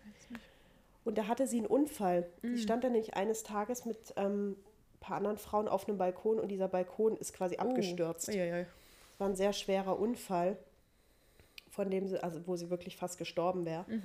Und dass das möglicherweise der Grund war. Man weiß es nicht. Auf jeden Fall, sie hat keine Kinder von ihm gehabt, was natürlich für eine Dynastie, für ein Kaiserreich nicht geht. Er hätte seinen Neffen oder einen seiner Brüder zu seinem Erben ernennen können, aber er wird seine Gründe gehabt haben, warum nicht. Ja, Und dann während dieser Scheidung, das war tatsächlich auch eine öffentliche Scheidung, also die standen da wirklich im kompletten Hofornat vor dem gesamten Hofstaat und mussten diese Erklärung vorlesen. Und ich finde es so herrlich, wie sie ihn wirklich, während sie das vorliest, mit ihren Blicken erdolcht. Die gibt ihm ja wirklich das most bombastic Side-Eye. Wir sehen ja auch eine Szene, wo er sie ähm, physisch angeht. Genau, der, der, Also ich weiß gerade nicht mehr, was er gemacht hat. Hat er sie ins Gesicht geschlagen? Genau, er sie, sie stockt, sie kann das nicht vorlesen kann- und dann gibt er ihr eine Ohrfeige und, und sagt quasi, für mich ist das auch nicht leicht. Also Es tut mir Also mehr weh als dir. Unhinged Verhalten. Im übertragenen Sinne und dann liest sie es 1000. vor und guckt ihn halt so von der Seite so an. Das sieht so, ich liebe Vanessa Kirby. Mhm. Wirklich, die war das Light of my life in diesem Film. Mhm. Mhm. Dann sieht man Verhandlungen zwischen Napoleon und Alexander, wo unter anderem eine Ehe, mögliche Eheschließung angesprochen wird mit Alexanders jüngerer Schwester was er aber, Katharina. was er aber abblockt. Das wird sofort von ihm abgeblockt, Mhm. weil die schon verlobt ist. Und dann fragt er nach der jüngsten Schwester Anna, Die wie alt war zu dem Zeitpunkt? 15. Ja. Nicht zu unterstützen. Alexander war tatsächlich nicht so abgeneigt. Mhm. Es war aber die Zarenmutter, Maria Fjodorowna, die ist testamentarisch vom vorherigen Zaren, also vom Vater von Alexander, dazu bestimmt worden, das letzte Wort über die Eheschließung Ah, zu haben. mhm. Und die hat sofort ihr Veto eingelegt. Ja. Und auch, es gab auch eine starke antifranzösische Partei am russischen Hof, so die hätten das nie durchgehen lassen. Mhm. Ähm, dann kam es stattdessen zu Verhandlungen mit dem österreichischen Hof und Genau. unter Federführung von Clemens von Metternich, Mhm. unserem Freund Metternich, den wir nicht schmettern. Nee. Den schmettern wir nicht. Ähm, kam es zur Eheschließung von Napoleon und Marie-Louise, die man kurz sieht. Ein sehr, sehr junges Mädchen. Was glaubt ihr, wie alt Marie-Louise war, als sie mit Napoleon verheiratet wurde? Der zu diesem Zeitpunkt um die 40 war, ich glaube 41. Ich hoffe mindestens 14, aber ich glaube, sie war jünger. Ach, Schwachsinn. Nicht? Nee, nee, nicht mehr. Also nicht. Nicht da? Ja, das ist. Na, nee. Aus Aber trotzdem sehr jung. 16? 18. Äh, hm. Das ist auch nicht gut. Nee, kann man nicht so sagen. Marie-Louise war sehr unbeliebt im französischen Volk und auch bei Hof. Ähm, die war halt sehr jung, sehr schüchtern. Ja. Der einzige Freund, den die eigentlich an dem Hof hatte, war ihr Mann. Und der hat, die haben scheinbar aufrichtig Gefühle füreinander entwickelt. Sie wahrscheinlich eher wirklich aus so einer Notwehr heraus, weil es, wie gesagt, das, der einzige war, der dem wirklich irgendwas an ihr lag. Und er, also er hat spätestens als sie ihm dann, als sie dann den Sohn zur Welt bringt, den Thronfolger, ähm, war sie ihm doch sehr wichtig. Ich, ich habe mich in die Beziehung zwischen den beiden nicht wirklich eingelesen. Die spielt ja in dem Film auch absolut keine Rolle. Genau, die sieht man ein, zwei Mal. Einmal, als sie ihn kennenlernen, einmal, als sie. Nicht mal, man sieht sie ja nicht mal nach der Geburt, man sieht ja nur das Kind. Ja. Und Napoleon, wie er Die Kind Szene hält. fand ich übrigens sehr schön, weil Napoleon tatsächlich ein sehr begeisterter Vater war. Der war sehr glücklich, endlich ein Kind zu haben. ähm, Beziehungsweise ein biologisches eigenes Kind in dem Sinne. Ja, der hang wirklich an diesem Bub. Ja, nächste Szene, äh, es wird eine große Karte auf dem Boden entrollt, auf der Russland drauf ist und Ja. aus dem Off. Ah, nee, gar nicht. Zuerst mal schleppt er dieses Kind erstmal zu seiner Ex. Ja, das war ein bisschen eigenartig. Dann besucht er Josephine, mit der er dann nicht mehr zusammen ist. Ja, ey. Und präsentiert ihr das Neugeborene wie, ja, ein Lamm auf dem Altar. Ja, und dann Kartenszene Russland. Im Hintergrund wird irgendwas geredet von wegen Russland hat mich verraten. Nächster Schnitt. Wir sehen eine Armee in einem weitläufigen Land, in einer Landschaft. Und ich muss sagen, alles, was dann kam, habe ich als persönliche Beleidigung aufgefasst. Das war dann der Das war der Abgrund Moment, vom Abgrund. Das, war dann der, Moment, wo die angefangen haben, mich richtig zu das war dann der verlieren. unterste Abgrund des Abgrundes. Wir befinden uns im Jahr 1812 Beim Russlandfeldzug. in Russland. Den ja vielen der vielen Leuten ja wahrscheinlich ein Begriff ist. Napoleons absoluter Anfang vom Untergang. Eine Fehlentscheidung, Fehlkalkulation Nach der anderen. ohne Gleichen. Dieser Feldzug wird in vier Szenen Das waren abgefrühstückt. zehn Minuten ungefähr. Nicht mal. Nicht mal? Nicht mal. Weniger als zehn? Nicht mal, definitiv weniger. Sicher? Ja. So war es wirklich so so? Es war so kurz. Die längste Szene, I shit you not, ist die, wo er in diesen Thronsaal rein marschiert, wo überall die Tauben alles vollkacken und sich auf den Zarenthron setzt. Mhm. Und dann wird ihm, auf den, wird ihm da auf den Hut gekackt. Ich weiß es nicht. Es ist so komisch, wirklich. Boah, war ich sauer. Wie gesagt, die erste Szene, die man sieht, ist, man sieht, wie diese Armee sich durch die russische Steppe schleppt und die werden von, ich vermute, es sollten Kosaken sein. Ja, wir sind angegriffen. nicht sicher. Wie diese Kosaken dargestellt wurden, fand ich richtig komisch. Ich fand das borderline beleidigend. Weil die tragen halt alle. Also, wenn ich es beschreiben müsste, würde ich sagen, das ist eine Bande. Ähm, Männer in dreckigen Pelzmänteln mit dreckigen Pelzmützen, die über diese recht ordentlich gekleideten französischen Soldaten herfallen. Ja. Die Kavallerie der Franzosen verfolgt die dann in die Wälder, weil die fliehen natürlich sofort Ja. bald Widerstand auf sie, also bald sie Widerstand erfahren. Ja. Und in diesen Wäldern finden dann die französischen Kavalleristen ähm, gekreuzigte französische Soldaten. Ja. Hä? Was? Ich meine, es ist ein Bild, das hängen bleibt, ne? Ja, Ja, Aber nicht in den Büchern. so. Es kam zu Grausamkeiten gegen französische Soldaten. Definitiv. Das, ich werde nachher noch kurz ein Buch vorstellen, das wirklich so ins Detail teilweise geht. Trotzdem fand ich das als so Eröffnungsszene so richtig komisch, vor allem weil du zu keinem, zu keinem Zeitpunkt siehst, also die, ich nenne es jetzt mal reguläre russische Armee siehst, also Soldaten in regulären Uniformen so als Kollektiv, die auch in diesen Manövern operieren konnten. Ja. Du, die, die einzigen russischen Soldaten, die du siehst, sind diese vermutlichen Kosaken. Also ich weiß ja nicht, das, das kam mir so richtig, das kam mir vor wie die Bedienung von so einem richtig üblen Klischee. so nach dem Motto, das ist so ein sehr. Ähm, Das sind so die Rück... Ich meine es nicht so, aber so kam es mir vor. So die rückständigen russischen Horden. genau, als ob so Russland eigentlich gar nicht über so eine sehr ähm, durchstrukturierte Armee in dem Falle verfügt. Ja. Das kam mir so richtig, ich weiß nicht, ich, ich habe das, als- irgendwie war das, Es hat halt ein komisches Gefühl im Magen hinterlassen. genau, es war Sagen wir's mal so. borderline offensive. Ich glaube, die Forschung ist auch einfach weiter als Genau. das, was dieser Ridley Scott da im Kopf hat für Bilder. Also, Ich wäre so gern dabei gewesen, als sie besprochen haben, wie sie die Szene darstellen. Naja, Es gibt halt so diesen Eindruck, als ob da halt einfach irgendwelche weniger entwickelten wilden Horden aus dem Wald kommen und dann da genau, so und sich dann schnell wieder zurückziehen. Genau, also es ist, es ist halt ein sehr einseitiges Bild, was vielleicht der Armee oder den ganzen Menschen, die in einem Riesenland wie Russland leben, einfach gar nicht gerecht wird, sagen wir es mal so. Nicht im geringsten. Und die Leute halt so sehr auf so Klischees vielleicht runter reduziert. ein Ja, es hat Problem- sich wie ein Klischee angefühlt. Es hat sich wie so ein ganz Weil es ja ekliges Klischee natürlich in einem angefühlt. Land wie Russland viele ethnische Gruppen gibt und nicht nur Beziehungsweise eine. nicht mal angefühlt, das war ja da. Also Ja. das ist ja auf dem Bildschirm da gewesen.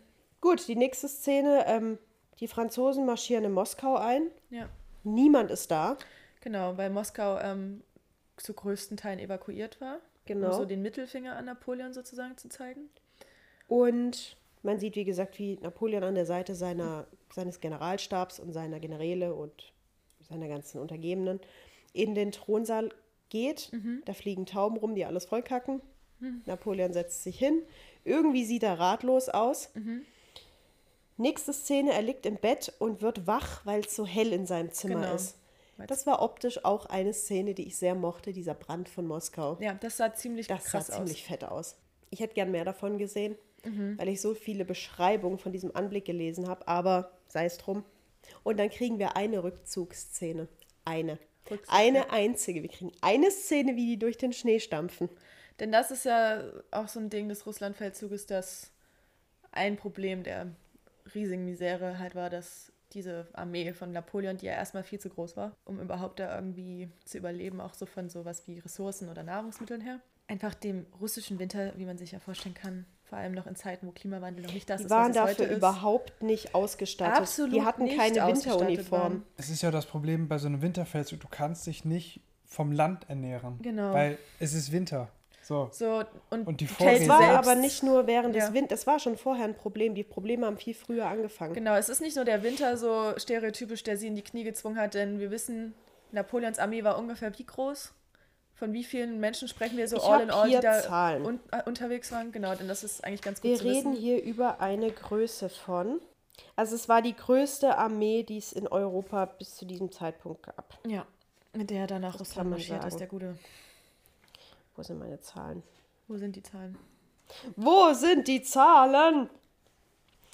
Es waren ähm, auf jeden Fall mm, 600.000 Mann. All in all. Nicht alle davon sind Waren- mit dieser Hauptstreitkraft Ja. marschiert. Es gab Hilfskontingente aus Österreich und Preußen, die, stell die ähm, Soldaten stellen mussten. Die sind äh, weiter hinten Es ist zurückgeblieben. einmal Leipzig komplett als Armee. So. Ja, also ganz Leipzig wird jetzt bewaffnet nach Russland geschickt. Das ist das Ausmaß.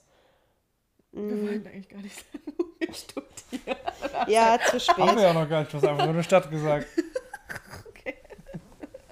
Naja, ist auch egal. Davon waren ungefähr 420.000 bei der Hauptstreitmacht. Mhm. Und wir, es sind ja nicht nur, es sind ja nicht nur ähm, Soldaten Soldaten unterwegs. es sind auch Zivilisten unterwegs. Zivilisten. Punkt 1. Und was brauchst du? Um Kanonen. Um Pferde. Kanonen, um Essen, um Kutschen, um den ganzen sonstigen Bimbam zu transportieren. Du brauchst Pferde. Habe ich doch gesagt. Schätzfrage. Wie viele Pferde waren ungefähr beteiligt? Nur bei der Armee. Das ist schwer. Pferde, nicht die Ochsen und alles, die auch noch, die auch noch Karren ziehen mussten. Justice for Und Ochsen. übrigens schon in Ostpreußen größtenteils Oh stecken geblieben sind. Boah, Ich meine, ich, ich, nicht kann nur raten, aber ich würde mal sagen, keine Ahnung, 17.000. Ciao, viel mehr. Wir reden von 70.000. 600.000 Menschen. Du musst Okay, auch die gut. Kavalleriepferde mit einberechnen. 100.000 Ähm, Pferde. 200.000 mindestens. 200.000 Pferde? Mindestens. Imagine, 200.000 Pferde. Wo willst du denn in der russischen Steppe, Genug in Futter für dünn 200.000 besiedelten Pferde Land, herkriegen? willst du denn Futter für 200.000 Also, Pferde und 600.000 Mann herkriegen? Es ergibt sich das Bild kompletten Größenwahnsinns hier. Und das ist natürlich dann auch das, was es so tragisch für jemanden wie Napoleon macht, wenn dann Russland lieber seine eigene Stadt zerstört und evakuiert sieht, als halt ihm irgendwie diese Genugtuung zu geben, da einzumarschieren und dann vielleicht dann auch irgendwie von irgendwelchen Ressourcen zu profitieren, hat Russland gesagt, nein, da machen wir nicht mit. Und das wird wahrscheinlich auch jetzt mal so eine Spekulation. Tatsächlich war er in der Hinsicht gar nicht Ja. so nachlässig. Der hat sich vorher, der war sich schon klar, was er da macht. Der Ja. hat vorher auch die Beschreibung des Feldzugs von Karl XII. von Schweden ähm, gelesen und studiert, der ja auch zur Zeit Peter des Großen in Russland einmarschiert ist, was auch in der Slightly Catastrophe geendet hat. Der hat sich ein sehr ausgeklügeltes Nachschubssystem überlegt, weil ihm schon klar war, das kann nicht laufen wie in Preußen oder wie, im, wie in deutschen Gebieten, dass wir einfach irgendwie in die Dörfer gehen weil es einfach viel weniger dicht besiedelt ist. Dieses Nachschubssystem hat halt von Anfang an versagt. Das hat nie wirklich funktioniert. Also das Problem war einfach, dass diese Linien zu lang waren. Die Kavallerie und die Zugpferde, das war einfach eine zu große Masse. Das hätte nie, nie hätten, wären die da hinterhergekommen. Was auch ein Problem war, dass da ganz viele junge, frische Rekruten drin waren in dieser Armee. Also die wirklich eingesackt wurden oder sich, da haben sich auch viele freiwillig gemeldet, in die Uniform gesteckt wurden, denen wurde beigebracht, wie man eine Muskete hält und jetzt marschiert mal los. Die waren überhaupt nicht abgehärtet für diese Bedingungen. Das waren auch die ersten, die gestorben sind. Also als die Moskau erreicht hatten und aus Moskau sich wieder zurückgezogen haben, waren die meisten dieser Rekruten bereits gestorben oder verwundet irgendwo zurückgelassen worden oder sind einfach desertiert. Was einen sehr, kamp einen sehr kampferprobten, hartnäckigen und auch halt zehn Kern hinterlassen hat an Männern. Aber davor haben halt diese, diese Männer, die unterwegs aus welchen Gründen auch immer zurückgeblieben sind oder gestorben sind, geholfen, dieses Land komplett auszuplündern. Das heißt, auf diesem Rückzug, schon bevor der Wintereinbruch kam, hätte das Land überhaupt keine Ressourcen mehr hergegeben. Zumal die Russen schon vorher alles, was nicht nied- und nagelfest war, mit sich genommen haben. Ja, also um es mal ein bisschen Also die. Probleme haben schon viel früher angefangen, dass du das in dem Film nicht darstellen kannst von mir aus. Ne? Aber ey, wirklich, was da alles gefehlt hat. Also der Übergang über den Jemen allein, dieses Bild, dieses Bild von diesen 600.000 Männern, der größten Armee ihrer Zeit, die da, der ähm, Jemen ist in einem Tal und von diesen Anhöhen runter marschieren und über diesen Fluss marschieren in dieses Riesenreich rein. Das hätte ich so gern auf der Leinwand gesehen, dieses Bild. Man hat dann mal ein bisschen angedeuteten Kannibalismus gesehen, als dann alle im, im Schnee erfroren sind irgendwo. Aber, Genau. aber ja, Ja. der Russlandfeldzug war auf jeden Fall sehr. Ja. So, wo ist die Schlacht von Borodino? Das ist auch so ein Punkt. Hier, äh, die. Oh Gott, was war es nochmal? Bis zum Ersten Weltkrieg sind an einem einzigen Tag nicht mehr Menschen gefallen als bei Borodino. Es waren insgesamt fast 80.000 Mann Verluste, sei es tot oder Im verwundet. Ersten Weltkrieg war es dann, was war es, Verdun? Ja. Was- Nee, die ersten Tage vom Ersten ersten- Weltkrieg schon. Also Okay. der ganze Vormarsch. Okay. Aber auf die Dauer, auf die, also das Genau, Ausmaß genau, der. Ne? Das ist schon recht. Das hat gefehlt. Ja. Dann aber auch auf dem Rückzug die ganzen Heldentaten, auch von den Männern um Napoleon, die wirklich über sich hinausgewachsen sind. Also Eugène, der Sohn von Josephine, Mhm, hat da war. wirklich gezeigt, dass er ein Anführer ist. Und der war auch sehr, der hat, ähm, es gab zwei italienische Armeen, eine unter Murat, dem König von Neapel, und eine von unter Eugène, den Napoleon zum Vizekönig von Italien gemacht hat, also quasi zu seinem Verwalter in den norditalienischen Gebieten. Es ist Folgendes passiert. Ähm, der russische, ich glaube, ein General war es, Miloradovic, der hat die Nach Nachhut der Russen kommandiert. Die sind auf die verbliebenen Männer von Eugène de Beauharnais getroffen, dem Vizekönig von Italien. Eugène hatte zu dem Zeitpunkt, ich glaube noch, der ist nach, dem seine Armee hatte ursprünglich um die 45.000 Mann. Als die aus Moskau raus sind, waren es noch 20.000. Und als die auf Miloradovic zwei, drei Wochen später getroffen sind, ungefähr waren es noch, ich glaube, 8000. Ja. Der fand sich plötzlich einer russischen Übermacht von 20.000 Mann gegenüber.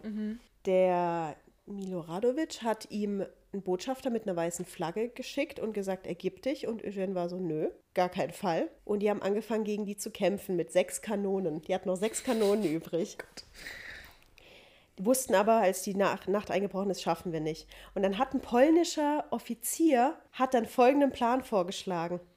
Wir lassen jetzt alles zurück, was nicht unbedingt lebensnotwendig ist. Wir marschieren an den Russen vorbei. Und wenn uns da einer bemerkt, lasst mich mal machen. Das haben die tatsächlich gemacht. Und da, als ein Vorposten von der russischen Armee dann gefragt hat, ja, was macht ihr hier, hat der polnische Oberst kackdreist behauptet, äh, wir sind hier in einer geheimen Mission von General Kutusow, der der Oberbefehlshaber war. Und die sind damit durchgekommen. Boah. Die sind an denen vorbeimarschiert und hinter denen zur, zurück zur Hauptarmee gestoßen. Der Miloradovic muss sich so verarscht vorgekommen sein. Das war aber noch nicht alles. Als nächstes ähm, ist ihm Davout erwischt, der General Davout, der übrigens nach Napoleon wahrscheinlich der talentierteste Mann in dieser Armee war, also der auch wirklich große Operationen leiten konnte. Dann war der Milo, Milo, Miloradovic richtig sauer und dann kam General Ney. General Eier aus Stahl Ney. Der tapferste der Tapferen wurde der nicht zu Unrecht genannt. Der kam mit seinen, irgendwo habe ich es stehen, ich glaube noch 4000 Leuten, von auch ursprünglich mal so 40, 50.000, kam der da an. Miloradovic hat ihm auch einen Botschafter mit einer weißen Flagge geschickt und gesagt, ergib dich. Und die Antwort war, ein französischer Marschall ergibt sich aber nicht. Und ähm, hat seine Männer auch mitten in der Nacht durch die Wälder geführt. Die haben sich dann irgendwann verirrt. Dann haben die irgendwann, ähm, sind die auf Eis gestoßen, haben das aufgebrochen, um zu gucken, in welche Richtung fließt dieser Fluss. Sind diesem Flussverlauf gefolgt, haben sich in einem Dorf versteckt, sind dann in der nächsten Nacht weiter marschiert, nochmal durch die Wälder und äh, sind dann tatsächlich auf einen Vorposten von Eugènes Männern getroffen.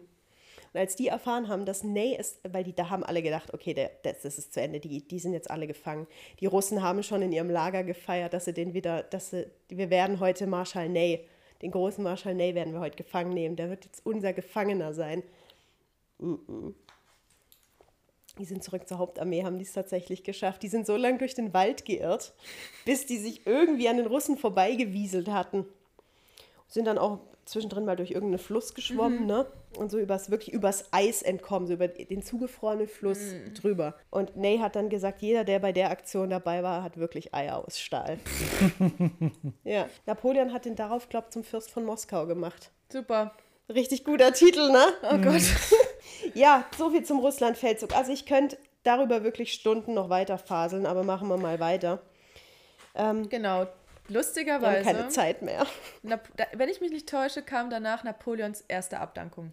Ja, Witzigerweise wurde da vergessen zu erwähnen, dass er nicht nach dem Russlandfeldzug abdankt, sondern nachdem er die Völkerschlacht vermasselt. nachdem er die Befreiung, Die nach den Befreiungs- Befreiungskriegen, wie wir es aus unserer Befreiungskriege.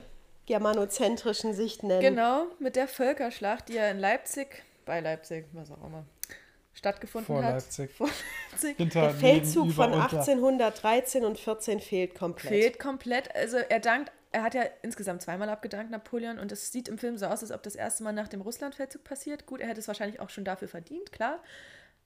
Aber er dankt nach der Völkerschlacht ab, aber die wird nicht gezeigt, als ob sie, die ist halt nicht so wichtig. Ja. Also zehn Minuten Russlandfeldzug, Völkerschlacht braucht man nicht. Machen wir weiter im Text mit der ersten Abdankung und ab geht das Schiffchen nach Elba. Ja, So kann man es auch machen. in Elba re- reitet er in einer Szene durch die Straße. Dann ähm, Schnitt auf Malmaison, wo ja Josephine rumhängt. Mhm. Die kriegt Besuch vom Zar Alexander. Genau. Was natürlich auch so ein sehr ah, Full-Circle-Moment ist. Dieses Treffen gab es tatsächlich. Ja, aber das ist historisch belegt. Schnitt, Mhm. zurück zu Napoleon auf Elba. Der sieht eine Zeitung, eine britische Zeitung, wo eine Karikatur von Josephine und Alexander ist und rastet komplett aus. Und verpisst sich dann aus seinem Exil. Und dann denkt er sich, nö, ich mache jetzt noch mal einen ich, Versuch. ich, ich hab noch nicht genug. Also er war im kein Exil, Mal. er war mehr oder, was heißt mehr oder weniger, er war verbannt, aber Elba ist halt loka, loka, lokalisch gesehen, um Lokal Willen. gesehen. geografisch gesehen noch recht nah an Frankreich dran. Das befindet sich ja im Mittelmeer. Ja. Also da kommt man noch zurück. Ist jetzt nicht so ein Ja, Selbst Zwei Tage schwimmen. you always find your way back home. you can change your hair, you can change your clothes. also er hat es zurückgeschafft, kam dann nochmal für seinen letzten Song, für die Encore, zurück, der Gute, aus seiner Verbannung und, Für ein letztes großes Konzert. und zwar Waterloo! Waterloo!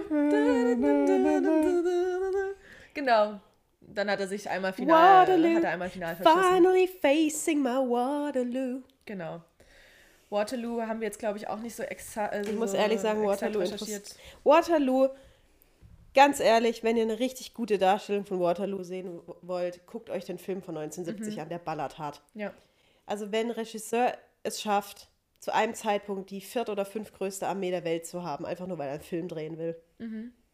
17.000 oder 18.000 Statisten, alles Ah, ja. russische Soldaten. Oh. Der Film ist so geil. Guckt den, guckt den Film. Genau, da trifft ja Das ist meine Napoleon. Filmempfehlung der Woche. Genau. Guckt diesen Film. Da trifft er ja auf britische, britische Armee. Briten, die Preußen sind unterwegs. Mhm. Die, sind, ähm, die kommen dann während der Schlacht Genau. an. Napoleon führt seine Männer noch in einen letzten Kavallerie, ähm, in einer letzten Kavallerieattacke an. Das war übrigens nicht Napoleon, das war besagter Marschall, der tapferste der tapferen Balls of Steel, Ney. Ich hätte so gern einen Film über Ney gesehen. Naja, genau. Ähm, also Waterloo scheitert, 100 Tage scheitern, schade oder nicht schade, da kann man jetzt drüber streiten. Was mir ein bisschen, was mich ein bisschen genervt hat, es wird nicht klar, wie knapp diese Schlacht dann doch entschieden wurde. Man hat die ganze Zeit das Gefühl, Wellington führt Napoleon übelst vor. Mhm, Also, ja. Wie gesagt, wenn ihr die Schlacht gut dargestellt sehen wollt oder auch nicht, guckt Waterloo 1970 oder auch nicht. Oder lasst es. Ja, und dann, Wird er final verbannt. ja, nach St. Helena. Diesmal richtig. Also Ja. aus St. Helena kommt er nicht einfach wieder zurück. So, das befindet sich nämlich ähm, ja, im ich- Nicht mehr der Südatlantik, Golf, ne? Aber so auf Höhe von Angola und Namibia, so zwischen Südamerika und zwischen Afrika, also so mitten im Nirgendwo im Südatlantik. ist ein Stück. Das ist schon ein Stück, also ja, Ich kann mir richtig vorstellen, wie jemand einen Globus gedreht hat und dann sagt, da. dort geht's hin. genau. Man sieht Napoleon im Freien Mhm. sitzen an einem Tisch schreibend und zwei Mädchen spielen Soldat quasi mit, mit zwei so Holzschwertern. Ja. Und jetzt musst du mir kurz helfen, weil ich krieg's nicht mehr ganz zusammen. Er fragt sie dann, wer hat Moskau angezündet? Was ist die Antwort von Genau, den und Mädels? sie Sagen sagt, sie, die Russen waren es. Also sie gibt sozusagen zumindest die historisch korrekte Antwort. Und er sagt, nee, es war Und er Napoleon. sagt, äh, nein, Napoleon war es sozusagen. Da sehen wir so ein bisschen so einen Hint auf Geschichtsrevision. Wir so sehen, wie er an seiner eigenen Legende an seiner strickt. eigenen Legende strickt. Und das ist ja auch so ein Motiv, was man historisch immer im Blick behalten kann, gerade auch wenn man viel über die römische Zeit oder römische Antike nachdenkt. So, wer schreibt die Geschichten über irgendwelche Schlachten? Wer ist dann die Stimme, die du am Ende hörst, wenn es darum geht, wie ist irgendwas passiert? So, Ja. Gewinner schreiben Geschichte ja ganz oft. Und das ist was, was man nicht vergessen sollte. Und das wird da ja auch so ein bisschen in dieser Genauso Szene. diese, unend diese napoleonische Ja. Legende, dass der Winter die französische Armee besiegt Genau, hat. als ob das einfach das Einzige wäre, was die sozusagen in die Knie gezwungen hätte, obwohl da halt so viele Faktoren zusammenfallen. Ja. Unter anderem halt auch einfach Größenwahnsinn auf eine Art und Weise. Ja. Und überschätzen.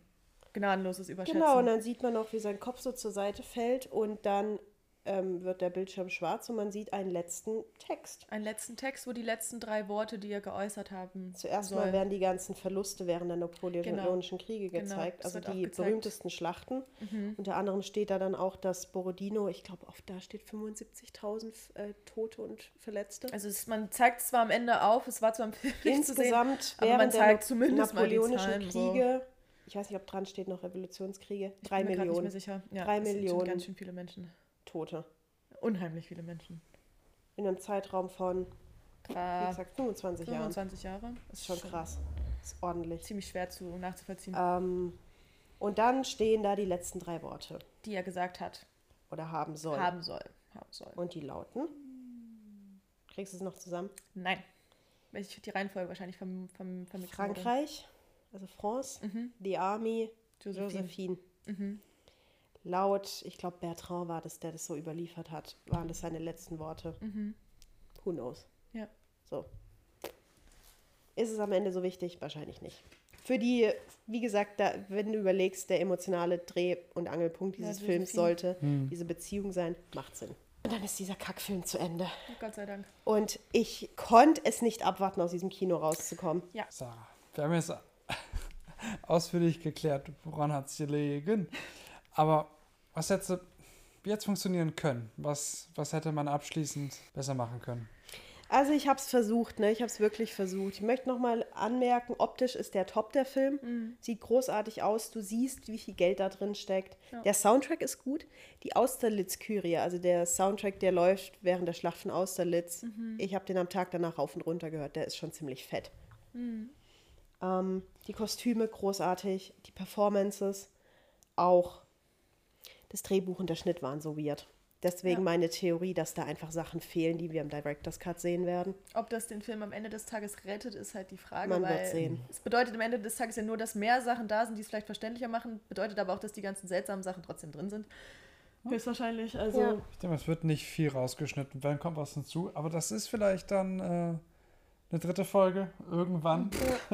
Sollte der Director's Cut äh, rauskommen. Schauen Oh. Der wir Film hat sich an. einfach durcheinander angefühlt. genau, sehr, sehr, sehr, sehr verwirrend. Und vor allem, und das finde ich am unverzeihlichsten, weil man glaubt es ja nicht.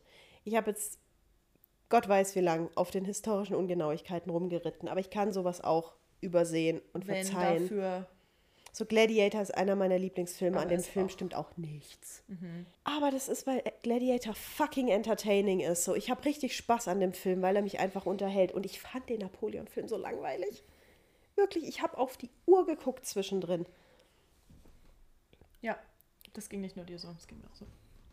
Der Film hätte, diese Geschichte hätte besser als Serie funktioniert. Wenn du dir die Zeit nimmst, auch den ganzen Kontext zu zeigen, wenn du dir Zeit nimmst, das Umfeld dieser Person zu zeigen, dann erreichst du halt auch dein Ziel, was Ridley Scott ja wollte, den Mann hinter dem Mythos zu zeigen. Und erweiterst halt auch diese, diese Welt. Es dreht sich halt nicht nur alles um diese eine Person, die von viel zu viel Legende überlagert ist. Ich bin wirklich gespannt auf die HBO-Serie. Ich hoffe, die kommt tatsächlich. Ich glaube, das könnte sehr gut funktionieren. Wie gesagt, die major historischen Ungenauigkeiten, mh, naja. Ich, ich fühle mich gerade so fertig wie nach dem Film. Ne? Ich bin so richtig leer. Aber jetzt ist es ja mal raus. Ne? Ja. Das hilft ja auch. Ich habe mir aber ein paar alternative Filmideen überlegt, wie das besser hätte funktionieren können. Und ich bin da ein bisschen stolz drauf. Als allererstes kommt natürlich was. Anderer, Was anderer wäre, Napoleon? was wäre meine erste Idee für eine alternative Filmidee? Ich bin der Ach, Meinung, du meinst ein ganz anderer Plot, ein ganz anderer Fokus Ich bin der Plot. Meinung, was viel besser funktioniert hätte, ist entweder einen kürzeren Zeitraum Ja. abzubilden Ja. oder eine kleinere, in Anführungszeichen, Geschichte innerhalb dieses großen Rahmens. Ja. Warum kriege ich keinen zweieinhalb Stunden ähm, Film nur über den Feldzug 1812? Das würde sich von seiner inneren Drama Dramatik so wirklich, das, der Film schreibt sich von selber. Du marschierst als der mächtigste Mann Europas, wahrscheinlich sogar der Welt, mit 600.000 Männern in dieses Riesenreich. Ja. Dann alles, was da passiert, der Rückzug, die Strategie der verbrannten Erde, Borodino, Moskau, der Brand von Moskau und dann der ganze Rückzug mit all den Dramen, die sich da abgespielt haben. Das ist ein, ist ein klassisches Drehbuch. Ja. Musst du auch nicht viel hinzuerfinden. Dann nur die 100 Tage, also nur die Rückkehr. Gab es in der Form eigentlich schon mal mit dem Waterloo-Film von 1970, aber Ja, wäre trotzdem cool zu sehen nochmal. Oder du gibst mir nur den Aufstieg von Napoleon Ja. in den spannend. 1790ern. Wie schafft es dieser kleine Artillerieoffizier zum Konsul beziehungsweise vielleicht sogar zum Kaiser zu Und werden? man stoppt vielleicht bei der Kaiserkrönung. Bei Ja, oder man stoppt Peak. beim Das wäre auch ein Staatsstreich. cooles Endbild. Ja. Deswegen. Ich, kann, ich garantiere euch, es wird in irgendeinem Fall, also wenn das, je nachdem, was diese Serie bei HBO abdeckt, irgendeine der Episoden wird mit der Kaiserkrönung enden. das. Boah, ich freue mich gibt's jetzt so schon ein drauf. HBO-Style Zwei Jahre Endbild, Pause. Bis zur nächsten wie er sich die. Krone aufsetzt. Der Ägyptenfeldzug Mhm. aus der Sicht eines der Wissenschaftler, weil das so ein paar Frage, Fragen und Diskurse, die auch heute noch relevant sind, so aufgreifen kann. So was darf Wissenschaft? Ja. Was rechtfertigt Wissenschaft auch? Auch der Umgang mit quasi einer fremden Geschichte Ja. fände ich sehr interessant. Auch die, so Sachen wie diese ganzen Schlachten in Ägypten zu sehen aus der Sicht von halt einem Zivilisten, der da eigentlich nur seine blöden Hieroglyphen abpausen will und eigentlich gar keinen Bock hat zu sehen, wie da auch Leute an der Pest sterben und so ein Scheiß. Ja. Die feminine bzw. feministische POV. Ich hätte so gern einen Film gehabt aus der Sicht der Frauen. Nicht nur Josephine, sondern auch ihre Tochter Hortense, die Bonaparte-Schwestern. All die Frauen drumherum. So, ich habe mir das so vorgestellt, so la Sophia Coppola und Priscilla.